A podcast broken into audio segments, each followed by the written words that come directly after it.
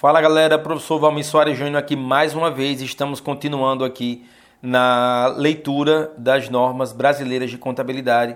Volto a dizer que esse é mais um dos canais que você encontra conteúdo gerado por mim, mas não se esquece, se inscreve lá no YouTube, me curte minha página no Facebook e me segue no Instagram. Além, claro, de se inscrever aqui nesse podcast, claro. Eu lembro que eu aproveito aproveitar esse áudio para pedir sempre que vocês lembrem de curtir aqui esse áudio. É, curte assim que estiver achando legal, já curte. Se puder curtir agora também, já, já ajuda bastante. E sem mais delongas, vamos lá. Vamos à nova redação da NBC PP01, Perito Contábil. Vamos lá, eu fiz recorte nessa norma, espero que você aproveite. Objetivo da norma. Esta norma estabelece critérios inerentes à atuação do contador na condição de perito Vamos a alguns conceitos.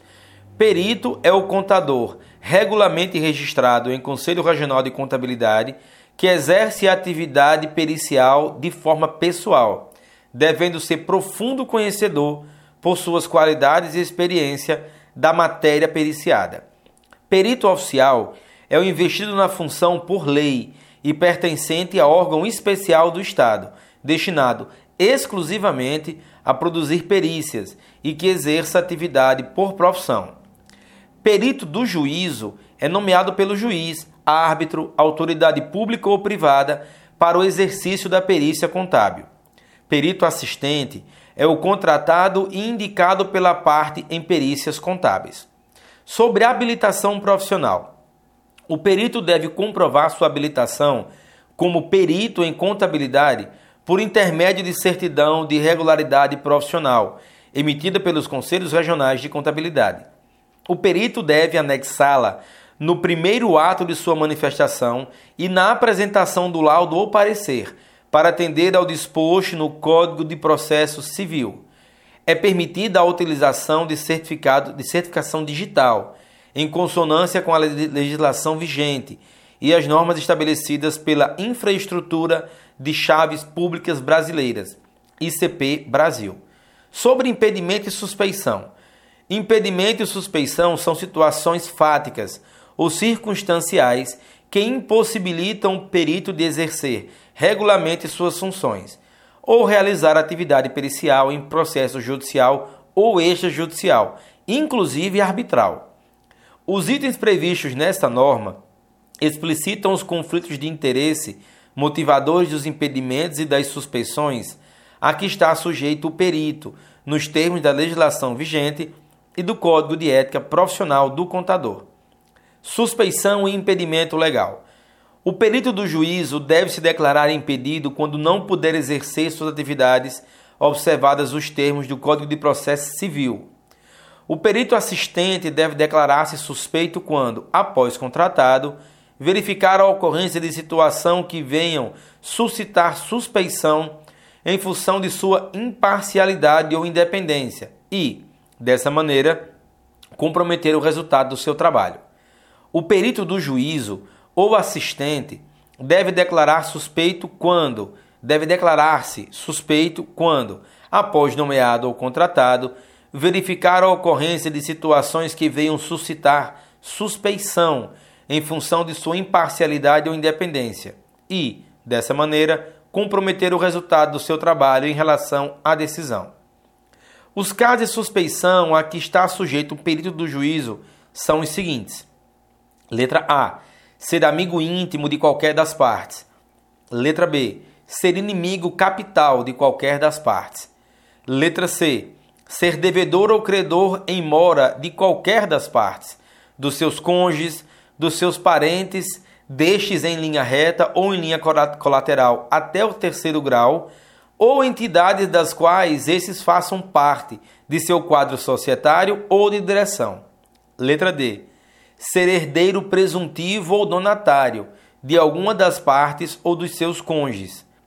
Letra E. Ser parceiro, empregador ou empregado de alguma das partes.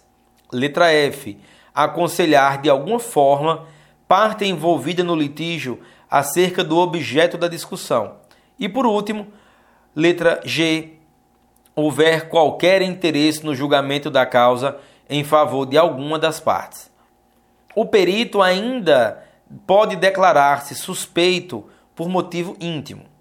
Vamos tratar sobre responsabilidade. O perito deve conhecer as responsabilidades sociais, éticas, profissionais e legais, às quais, às quais está sujeito no momento em que aceita o encargo para execução de perícias contábeis, judiciais, extrajudiciais e arbitral.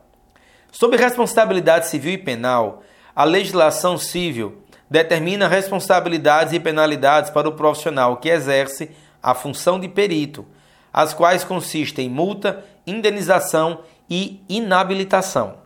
Sobre zelo profissional, o termo zelo para o perito refere-se ao cuidado que ele deve dispensar na execução de suas tarefas em relação à sua conduta, documentos, prazos, tratamento dispensado às autoridades, aos integrantes da LIDE e aos demais profissionais, de forma que sua pessoa seja respeitada, seu trabalho levado a bom termo e, consequentemente, o laudo pericial contábil e o parecer técnico contábil dignos de fé pública.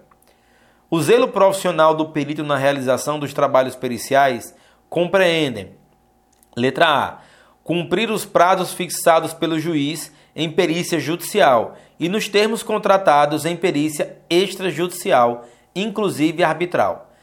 A letra B. Assumir a responsabilidade pessoal por todas as informações prestadas, quesitos respondidos, procedimentos adotados, diligências realizadas, valores apurados e conclusões apresentadas no laudo pericial contábil e no parecer técnico contábil. Letra C. Prestar os esclarecimentos determinados pela autoridade competente, respeitados os prazos legais ou contratuais. Letra D. Propugnar pela celeridade processual, valendo-se dos meios que garantam eficiência, segurança, publicidade dos atos periciais economicidade, o contraditório e a ampla defesa. Letra E. Ser prudente no limite dos aspectos técnicos científicos e atento às consequências advindas de seus atos. Letra F. Ser receptivo aos argumentos e críticas, podendo ratificar ou retificar posicionamento anterior. Sobre utilização do trabalho de especialista, o perito pode valer-se de especialistas de outras áreas para a realização do trabalho, quando parte da matéria objeto da perícia assim o requeira. Se o perito utilizar informação de especialista, inclusive se anexar documento emitido por especialista, o perito é responsável por todas as informações contidas em seu laudo ou parecer. Sobre honorários, na elaboração da proposta de honorários, o perito deve considerar os seguintes fatores: a relevância, o vulto, o risco, a complexidade, a quantidade de horas, o pessoal técnico, o prazo estabelecido e a forma de recebimento, entre outros fatores. É, eu deixo aqui um comentário final de minha parte que essa norma, a NBC PP01, que trata do perito contábil, ela deve ser lida à luz do Código de Processo Civil, sempre no que diz respeito a impedimentos e suspeição. Já foi objeto de exames anteriores, provas de concurso e é recorrentemente cobrado por professores em faculdade. Então, leia a norma do período contábil junto dos dispositivos que tratam de impedimento e suspeição do Código de Processo Civil. No mais, forte abraço e bons estudos. Aqui foi o professor Valmir. Lembra de curtir. Valeu e até mais.